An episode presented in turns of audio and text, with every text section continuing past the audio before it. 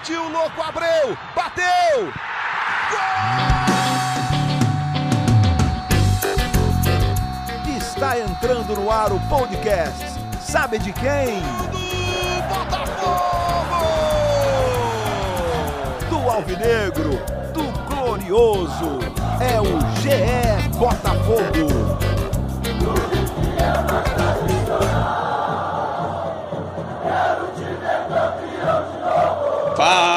Torcedor alvinegro! Tá começando o episódio 115 do podcast GE Botafogo. Eu sou o Luciano Melo. Uma estreia que podia ser melhor, mas pelo menos eu acho que teve alguns indícios animadores. Para falar disso, eu estou recebendo aqui. Já esteve uma vez ali naquela reta final do, do brasileiro, que parece que durou dois anos aquela reta final da Série A ali, quando o destino do Botafogo parecia selado esteve aqui uma vez, mas agora vai ser convidado fixo do nosso podcast nessa temporada. Esteve lá em Goiânia para ver a estreia contra o Vila Nova. Como é que você está, Pedro Depp? Seja muito bem-vindo. Fala aí, Luciano. Fala aí, Taiwan também. Tudo bem com vocês aí? Um prazer é, participar mais uma vez aqui do podcast do Globo Esporte. Agora, fixo até o final da temporada. Vamos juntos acompanhando aí todas as emoções do resgate da dignidade do Botafogo Estou com fé. Fiquei um pouco decepcionado com esse resultado na primeira partida por conta das circunstâncias do jogo. Botafogo com um jogador a mais no segundo tempo inteiro. Mas estou com fé que a gente vai, lá no final, conseguir atingir o nosso objetivo, Luciano. Pedro Depp é o integrante do Botafogo no projeto Voz da Torcida do GE, canal Setor Visitante lá no YouTube, sempre presente nos jogos do Botafogo.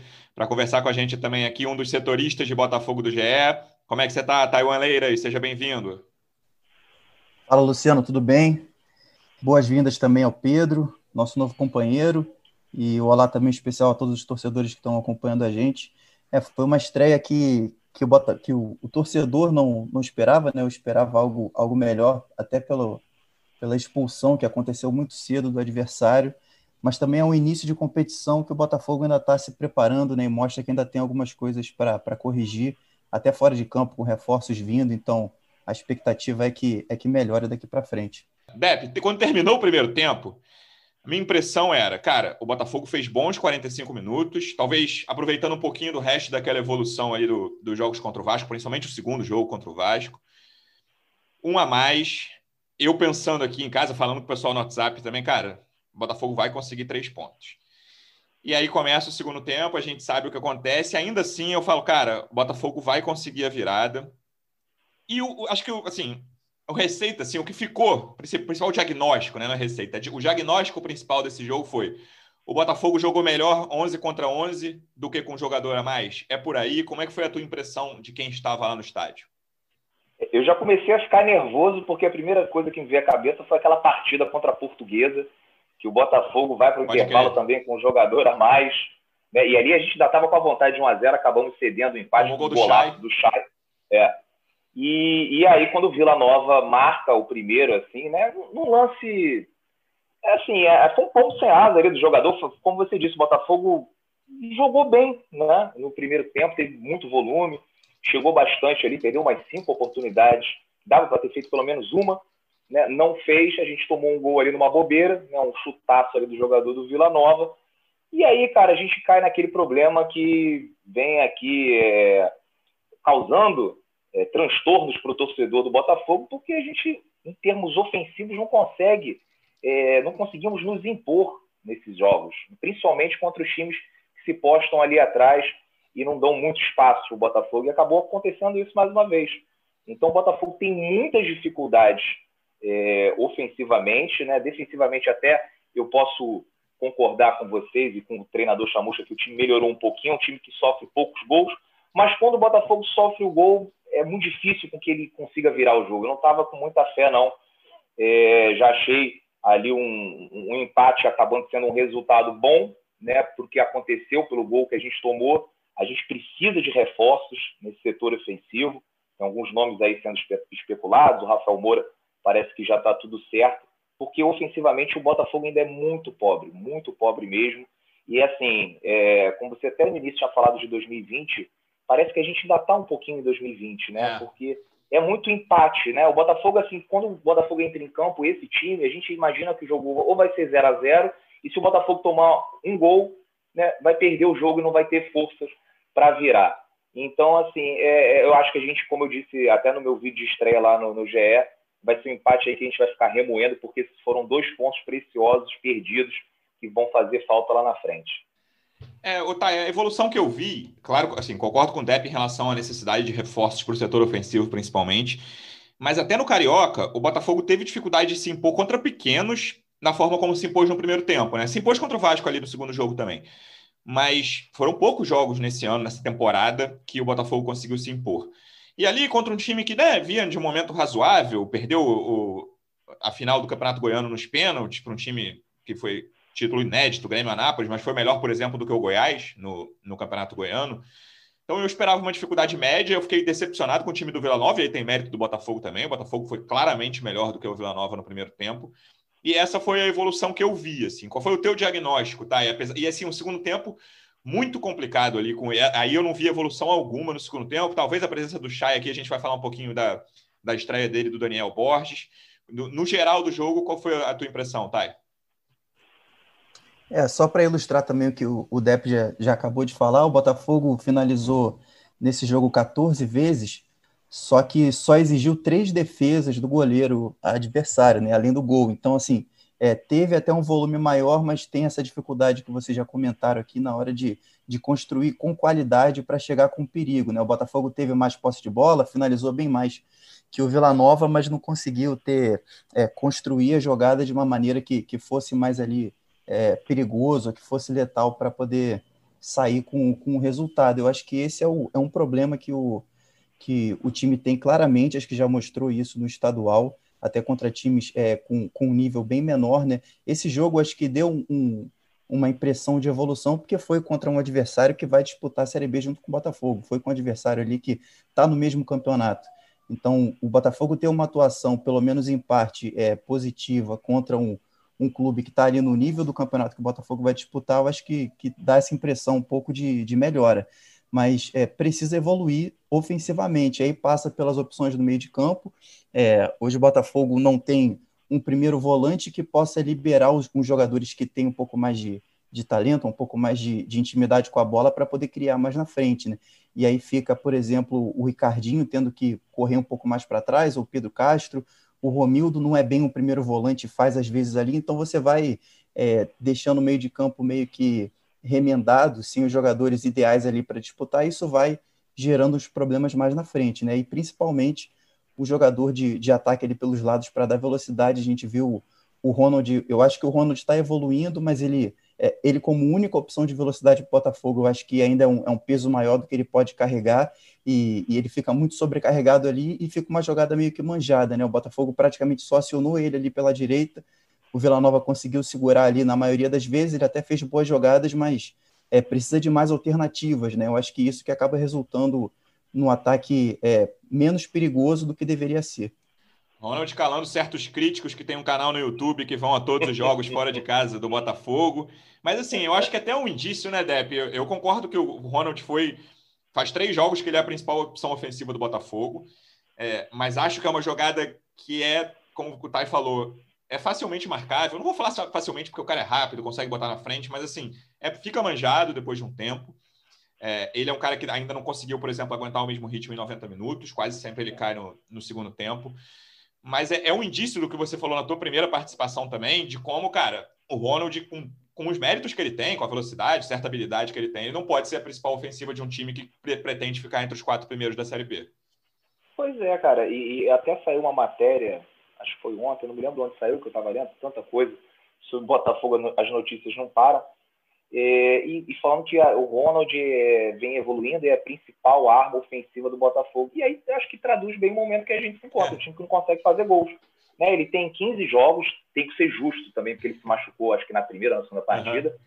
É, depois veio muitas vezes do banco, mas ele em 15 jogos, né, acho que esses três ou quatro últimos como titular, ele não tem nenhum gol e deu uma assistência. Né? É, o Enio foi mais efetivo com ele e não tem oportunidade. É um garoto da base. Então, assim, acho que traduz muito esse momento do Botafogo, né? A gente depende do Ronald e já, já deu para ver aí que dependendo do Ronald vai ser isso aí, vai empatar com Vila Nova, vai fazer jogo duro com o Remo E o nosso campeonato tem que ser para brigar lá em cima. Por isso que a gente precisa aí desesperadamente de reforços. Para vocês verem outra coisa. Quem era o atacante reserva nesse jogo contra o Vila Nova? Não tinha, porque o Matheus voltou para o sub-20. Então a gente foi jogar uma partida só com o Rafael Navarro. Se o Rafael Navarro, com 20 minutos de jogo, acaba se machucando, quem é que entra no lugar dele?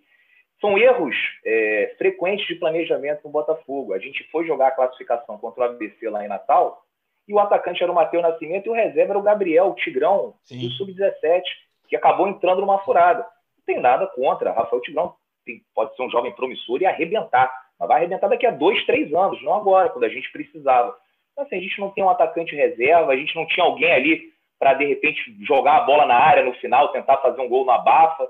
Então, é, a gente ainda tem muitos problemas, principalmente nessa parte ofensiva do Botafogo.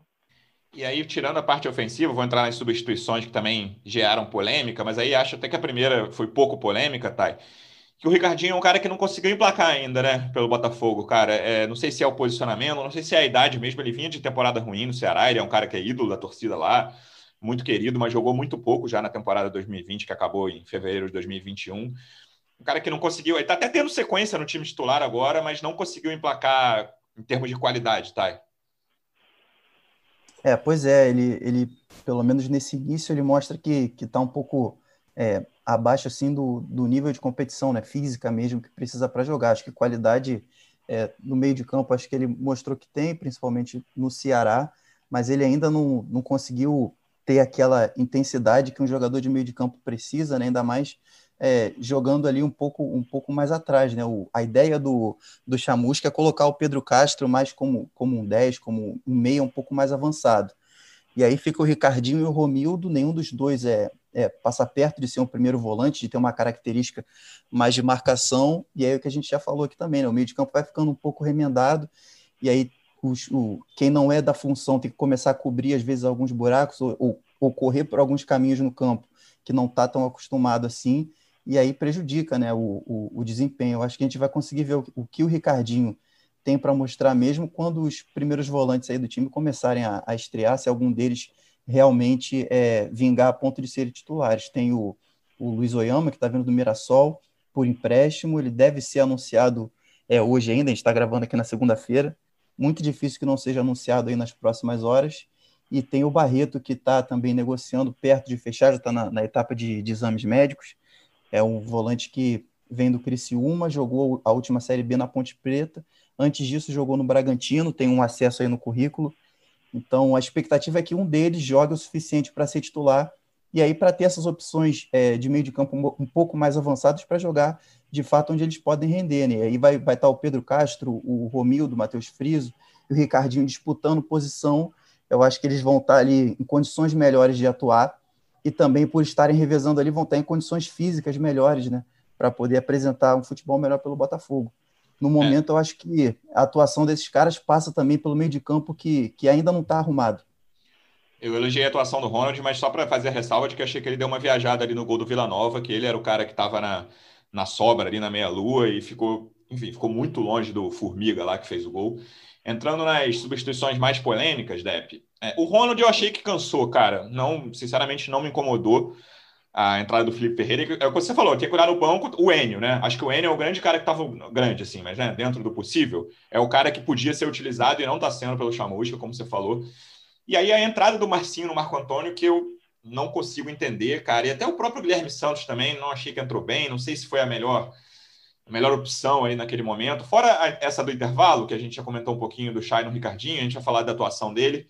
O que, que, você achou das outras mexidas do Chamusca que tantos comentários geraram nos últimos dias, Depp? É, rapaz, a torcida, quando vê a plaquinha com Felipe Ferreira e Marquinho entrando, vai ao desespero. Eu também fui. Aí, quando, é quando. E assim, não, não, não quero ser também, é, sei lá, pegar no pé, cornetar os caras, que, enfim, estão lá trabalhando, não foram eles que bateram na porta do Botafogo pediram para jogar mas assim, já não tem esperanças, né? Eles já tiveram muitas oportunidades, muitas, e não mostraram absolutamente nada. Como eu já disse aqui, o Enio é muito mais efetivo do que esses caras. E, aliás, o Enio está no Botafogo, o Enio é formado pelo Botafogo, para o Botafogo não precisar contratar e gastar dinheiro com esses jogadores, que a gente já viu. Ainda tem um episódio do Felipe Ferreira lá em Natal, que a torcida diz que ele mostrou o dedo para os torcedores que estavam ali no ônibus depois no protesto. Esse, os torcedores, inclusive, depois apareceram lá na minha live e falaram não tem como 10 pessoas diferentes contarem a mesma versão de uma história. Teriam que organizar muito uma mentira dessa, né? Então, ainda pesa isso contra o Felipe. Não tem jogado bem.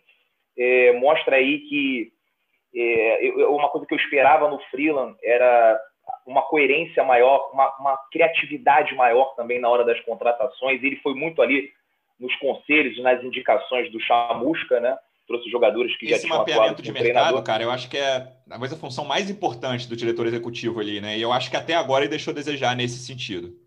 Exatamente. Tanto é que chega o CEO e a primeira coisa que uma das primeiras coisas que ele faz é contratar aí uma, uma empresa parceira, no caso a Futuri, para ajudar, auxiliar o Botafogo nessa nesse mapeamento aí do mercado, porque é muito complicado. Um clube com pouca grana, com zero credibilidade, conseguir contratar, tem que ser muito certeiro, senão acaba trazendo jogadores como o Felipe e o Marcinho, com todo respeito, mas já mostraram que não estão à altura do desafio no Botafogo. Então, assim como grande parcela da torcida do Botafogo, quando os dois entraram, eu falei, ah, meu Deus, agora que não empata mesmo. O Guilherme Santos, cara, ele tem um problema físico, né? Ele teve uma lesão muito grave, uma, uma lesão, acho que na coxa é, grau 3, ficou muito tempo fora, e, e acho que o principal é, característica dele, né, era o vigor físico. Era um jogador muito forte. Em alguns momentos ele assim, ele mal comparando, obviamente, mas ele fazia meio que o papel do Bruno pela esquerda, jogando um pouco mais avançado, Bruno Silva, né, que jogava pela direita, mas era aquele cara que ajudava, chegava na frente com muito vigor, ajudava atrás também. Eu achava que poderia ser importante no ano passado e acho que perdeu o Guilherme no Campeonato eh, Brasileiro de 2020 foi muito ruim para o Botafogo, mas nesse de 2021 eu já não, já não confiava nele por conta dessa lesão né? Mas eu torço, porque é, é um jogador que pode ajudar. Né? Vamos ver, tomara que nos próximos jogos é difícil, né? Ele ficou muito tempo parado, obviamente não entrar tão bem. Mas eu tenho fé aí que ele possa ajudar, é, jogando um pouco mais à frente, né? Não como lateral esquerdo, mas jogando ali, auxiliando o PV e chegando com força no ataque. Falando da estreia do Chay, Thay, até rima, né?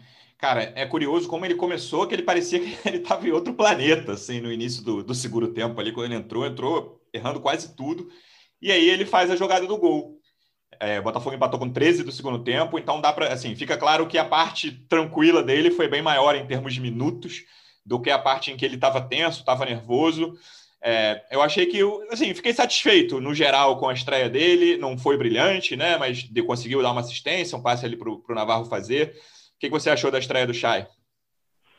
É, eu achei que foi positivo até pelas circunstâncias, né? Como, como você falou, estreou com com um passe para gol, passe para gol do, do Navarro. Ele já, já também pegou ali a responsabilidade nas bolas paradas, né? então mostra que deve estar se destacando nos treinos. É um cara que, que já tem uma experiência é, no futebol de campo. Ele, ele joga nos últimos quatro ou cinco anos, se eu não me engano, tem uma experiência anterior também no futsal, mas é um cara que também que, que mostra que, que, que sabe ali como, como bater na bola, que pode é, agregar um pouco nessas questões que a gente estava falando, né? De conseguir é, colocar uma jogada mais redonda na cara dos atacantes, né? E ele mesmo já disse que, que é um jogador que, que é versátil ali, pelo menos nas posições de frente, né? É, pode jogar pelos lados, pode jogar pelo meio, um pouco mais à frente, se o time optar por não jogar com, com centroavante. É, não é um, um jogador que, que o Botafogo tem que contar para ser titular absoluto, até por isso está no mercado em busca de mais jogadores ali para a posição, mas é o cara que dá alguma alternativa ali é, no ataque, né? O Botafogo, há uns, há uns quatro ou cinco jogos atrás, estava jogando com dois meias nas pontas, porque não via ninguém para jogar ali na, naquela posição, né? Estava jogando o Marco Antônio de um lado, Felipe Ferreira do outro, e nenhum encheu os olhos, né? O Marco, Marco Antônio um pouquinho melhor, mas mesmo assim não o suficiente para ser incontestável ali na posição, né? Então é mais um jogador ali para disputar eu acho que ele teve uma estreia é, boa pelas circunstâncias, um time muito fechado, jogando fora de casa. O Botafogo com muita dificuldade no ataque e ele ajudou ali objetivamente, né, com um passe para gol. A gente já falou também do Ronald e eu também estendo aqui os elogios. Acho que o PV fez uma, uma estreia de Série B também bem consistente. Assim, ele já era um garoto que vinha jogando bem os clássicos, né, que era onde a gente poderia ter uma, uma impressão um pouco, um pouco melhor assim de como ele seria na Série B eu acho que ele teve uma, uma atuação é, bacana ali, principalmente na defesa, é, conseguiu alguns desarmes legais ali, então acho que, que é um jogador que é muito novo, né? Tinha algumas dúvidas ainda sobre ele, por mais que ele tenha jogado muito bem o Carioca, eu acho que essa estreia na Série B acho que deu uma confiança maior para ele, uma confiança maior de que o time pode contar com ele também. Daniel Borges, que eu achei uma amostra muito pequena, Depp, para a gente tirar alguma conclusão ali. Entrou aos 24 do segundo tempo, jogou menos de meia hora. O que, que você achou? Então, assim, é, e, só antes queria falar uma coisa, complementar uma coisa que o tinha até falado sobre, sobre o Chay, né? Falou da questão que já assumiu a bola parada e foi muito melhor do que o Ricardinho, né? Que o Ricardinho não conseguia levantar. Virou uma lenda, né, cara? O Ricardinho. E ele era, fazia gol de falta. Eu já vi gol de falta do Ricardinho no Ceará, cara. O que é só na barreira, meu Deus do céu, cara. Pô, pelo amor de Deus, ali eu tava socando a mesa da tribuna de imprensa ali do Oba.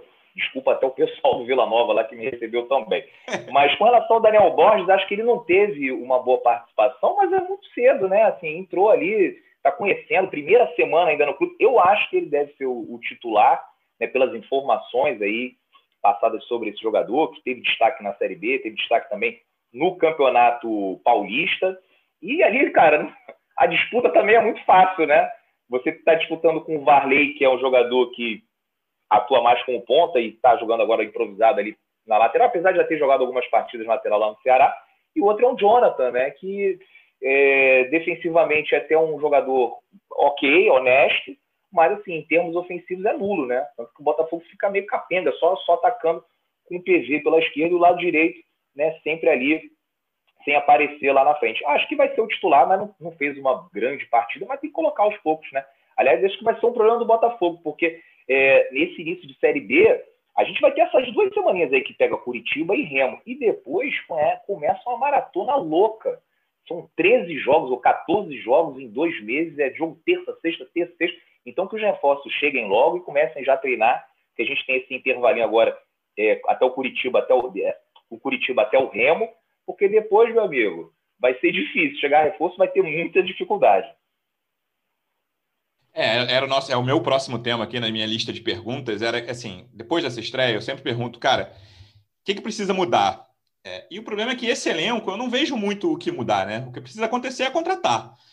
Principalmente no setor ofensivo, não vejo né, muito para onde correr, cara. Beleza, usar um pouco mais o Enio, trazer o Matheus de volta. O Matheus também não estava resolvendo, mas é um cara que claramente tem potencial para ajudar.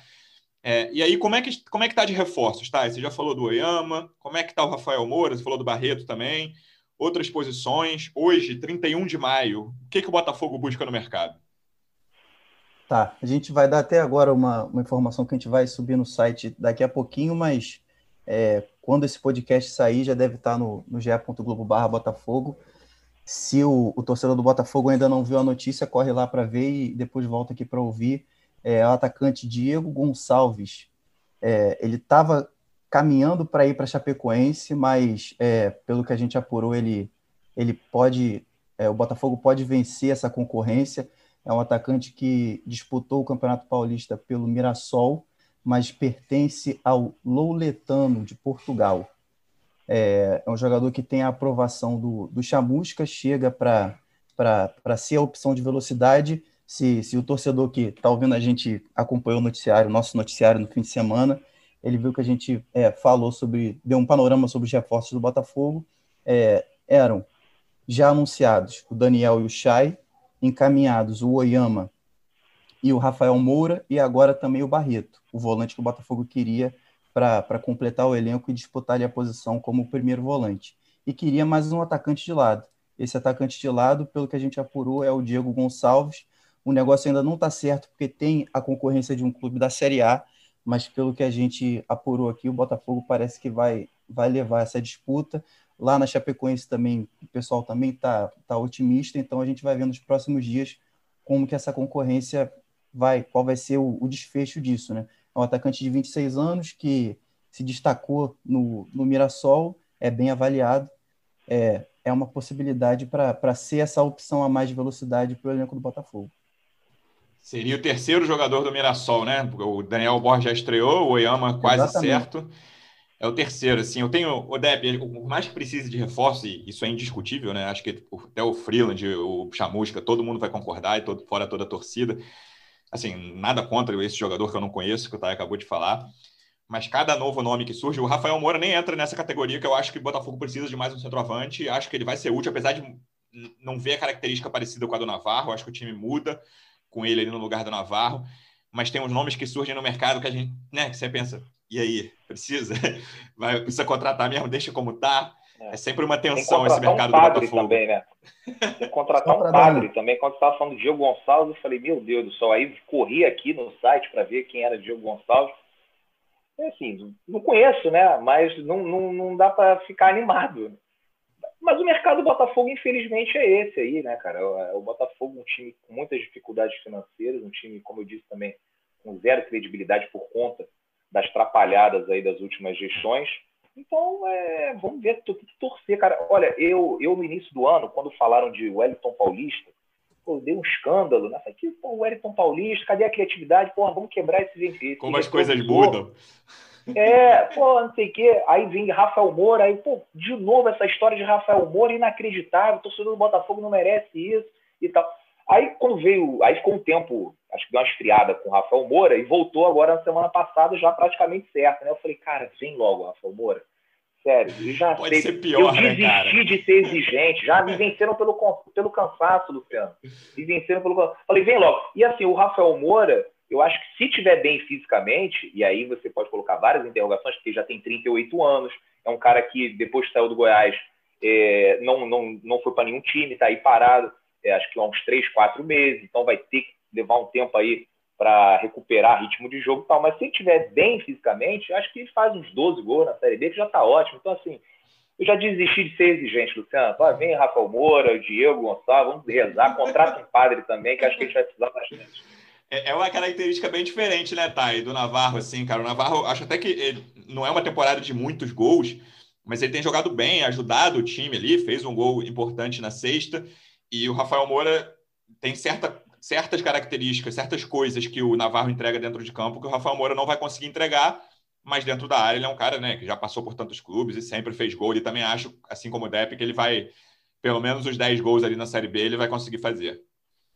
É, e o Botafogo não, não pode contar, por mais que é, pareça ser, são, são bem talentosos, né, e são bem promissores, os dois centroavantes que o Botafogo tem no elenco hoje, mas são muito novos, né, o, o Matheus Nascimento não tem nem 18 anos ainda, e o Navarro completou 21 há pouco tempo, então é, o Botafogo também precisa pensar, além da, da Série B, precisa pensar é, um pouco mais à frente, né, e você disputar uma Série B só com esses dois garotos, além de você é, não ter a certeza de que eles vão render, né, que eles vão ter um, um desempenho suficiente para garantir ali uma boa campanha para o time, você também corre o risco sério de queimar duas promessas que podem render para o Botafogo bastante dinheiro é, no futuro breve. Né? Então, a chegada de um centroavante mais experiente era vista como, como fundamental, está perto de acontecer, pelo que a gente tem ouvido no clube, e e o, o Rafael Moura teve é, um desempenho ali parecido com os centroavantes que saíram do Botafogo, né? Ele fez uma Série A ali de, de é, uma média de, de 10 gols ali no campeonato, então foi mais ou menos o que o, o Babi e o que o Pedro Raul conseguiram também na, na Série A. Agora, disputando a Série B, fica a expectativa de que, de que ele consiga um desempenho pelo menos igual ou até melhor, né? É, por ser uma competição de, de um nível um pouco menor. É, só para dar um contexto sobre o Diego Gonçalves, ele chegou o Mirassol nesse ano para disputar o Campeonato Paulista. Foram 14 jogos e três gols dele nessa temporada. No ano passado, ele jogou pelo Figueirense. Foram 48 jogos pelo Figueirense e 11 gols. Ele jogou 34 rodadas da Série B do ano passado, então foi titular praticamente absoluto do Figueirense na Série B, marcou seis gols naquela Série B, e o Figueirense, é, deixa eu ver aqui certinho a posição na tabela, o Figueirense foi rebaixado, mas enfim, ele o Figueirense foi rebaixado, mas o jogador teve um desempenho ali para um atacante de lado que, que pelo menos foi ali razoável, seis gols em, em 30 jogos, não vai ser nenhum artilheiro, mas fica mais uma opção aí, é um rendimento pelo menos é, pelos números superior ao que, os, ao que as opções né, de lado de campo do Botafogo tem. Vamos ver se ele vai conseguir render se chegar de fato. Pepe, você é o freelance por um dia. Quais são as posições que você busca com mais urgência no momento? É, bom, acho que essas são as que já estão aí encaminhadas. O Botafogo precisa mesmo do centroavante, tem que anunciar logo. A gente precisa com urgência porque não tem o reserva. O Navarro não tem o reserva porque é, o Matheus voltou, né? Desceu para o sub-20. Então a gente precisa de um centroavante. Tomara que o Rafael Moura assine logo e comece a treinar, porque por conta da idade vai demorar, vai precisar de um tempo né, para entrar em forma. A gente precisa muito também de um volante, e acho que são duas, duas contratações aí que já estão encaminhadas, o Taiwan falou, o Barreto e o Rafael Moura. Para mim, essas aí são as principais carências do clube. Mas, obviamente, tem outras, né? Precisa também de um ponto, mas não sei se o Diego Gonçalves, né? E, mas é isso, essas atacante e, e por mim, e cara, eu sendo fila, eu traria dois atacantes. Uhum. Eu não uhum. pararia, porque eu acho que é pouco ainda. Acho que tem que ser o Rafael Moura e mais um. Né? Mas acho que, pelo visto, a gente vai ficar só com o Rafael Moura. Ô, tá, é muito louco com essa quantidade de contratações, de contratações que o Botafogo fez para essa temporada, como ainda existem carências no elenco, né, em, em termos de quantidade. É, pois é, foram 12 contratações antes do, do Campeonato Carioca. Agora, depois do, do, depois do estadual, a gente está caminhando aí para seis, né? Se, se confirmarem os outros, os outros três que o clube pretende. Já já está para anunciar três, faltam três aí para ficar um pouco mais perto de, de assinar. Fechariam seis reforços, só que 18 jogadores deixaram o elenco da temporada pra, passada para essa, né? Então foi um ano de uma reformulação muito grande, sem pré-temporada, sem, sem tempo nenhum para treinar do, do final da rodada do, do Campeonato Brasileiro do ano passado para o início do Carioca da temporada passada, né, para o início do Carioca dessa temporada, foi menos de uma semana, foi questão de quatro, cinco dias. Então, é, é, o, a metáfora de trocar o, o, pneu com o carro andando nesse ano tá, tá, tá mais do que nunca, né, para todos os clubes e para o Botafogo também. E a gente vê em campo que, que isso tem uma influência muito grande, né? O, o treinador chegou, não conseguiu um desempenho ainda é, condizente com o que o Botafogo espera, mas também tem um elenco na mão que está totalmente reformulado, com algumas peças ainda que, que não são as ideais, tanto que o clube está no mercado, a Série B já começou, o elenco ainda não está fechado. Então o Botafogo está tá correndo contra o tempo, precisa fechar isso para ontem, porque voltar para a Série A é essencial para o futuro do clube. Depp, a gente está chegando no fim aqui. Para quem não conhece teu canal, queria que você contasse um pouquinho dessa tua experiência em Goiânia. Você foi lá na véspera, né? Como é que foi? o cara já está ficando conhecido, está famoso. Como é que foi essa tua experiência nessa primeira viagem da Série B e tantas outras virão pela frente? Cara, muito legal, porque mais um estádio para conta, né? Agora eu estou com 85 estádios. É, pude conhecer o Oba, que bom que o jogo não foi no, no Serra Dourada. E eu estava apresentando lá no meu canal, no YouTube, o setor visitante, os estádios da Série B. E o primeiro vídeo é assim. Mas foi assim, sabe? Ah, não, não tem vídeo hoje, bota aí qualquer coisa, vamos fazer aí uma. É, despretensioso, totalmente. Já vamos fazer uma série e contar uns estádios, porque eu gosto, além de falar de Botafogo, eu gosto muito de, de torcida, gosto muito de viagem, né? A parte gastronômica também, eu sempre vou mostrando os bares para todo mundo, inclusive vai sair um vídeo mostrando lá as coisas que eu comi em Goiânia, aquele arroz com frango com pequi, que é um negócio meio polêmico lá, vocês vão ver. Mas aí eu fiz, o primeiro foi do Vila Nova, cara, e não sei como, viralizou lá na galera do Vila Nova. Aí a diretoria do Vila Nova viu o vídeo, me convidou para conhecer pessoalmente. Falou, não, você fez o vídeo aí pelo Google Earth, agora você vem aqui e mostra pessoalmente. Falei, cara, que legal, o presidente me recebeu lá, né, falou, falou, ah, você que é o visitante? Eu falei, sou eu. Ele falou, ah, aquele vídeo aí ficou muito bom. Eu falei, caramba, pô, que, assim, né, muito feliz com, com essa repercussão. Um time que é rival do Botafogo, até as torcidas não se dão muito bem, mas eu acho que a gente, rivalidade tem que deixar só dentro de campo, né? E eles me receberam muito bem, eu acho que essa é uma parte muito legal do futebol. E, cara, gostei, vou falar com os outros times. Posso jogo fora de casa é o Londrina, vou ligar lá para a diretoria do Londrina. Falar, posso fazer a mesma coisa que eu fiz lá no Vila Nova com vocês? Se abrirem as portas, eu vou. Eu acho muito legal é, esses times é, do futebol brasileiro, cara, que são grandes times, né? Tem, são times que têm torcida é, muito grande e, e, o Vila Nova, pô, tem média aí alguns anos de 15, 20 mil pessoas. É um clube com muitos torcedores em Goiânia, tem pouca visibilidade. Então, assim, para pelo menos para o meu público, né, o público botafoguense, conhecer é, esse time, esse grande time de Goiás, eu acho um, um negócio muito bacana que só acrescenta lá para o canal. Agora a gente tem dois jogos no Rio, Botafogo enfrenta Coritiba e Remo. Próximo jogo sábado à noite, nove da noite, no Newton Santos. E a gente volta aqui na segunda. Dep, obrigado pela tua reestreia. Semana que vem a gente volta. Um abraço, amigo. Valeu, Luciano. Valeu, Thay. Vamos contar essa história aqui juntos. Como eu disse no início, tomara que com um final feliz. Esperamos que já com vitória no próximo jogo. O Coritiba estreou com vitória sobre o Havaí, ali, dois candidatos também ao acesso. Thay, obrigado pela presença. Até semana que vem, amigo. Valeu, Luciano. Obrigado a todo torcedor que teve paciência para acompanhar a gente aqui até o final. E boas-vindas de novo ao, ao DEP na primeira de muitas participações aqui no, no podcast, no GE. Globo, em todas as nossas plataformas. até o final da temporada a gente está nessa parceria. Boa, torcedor Alvinegro. Obrigado pela audiência. Até semana que vem. Um abraço.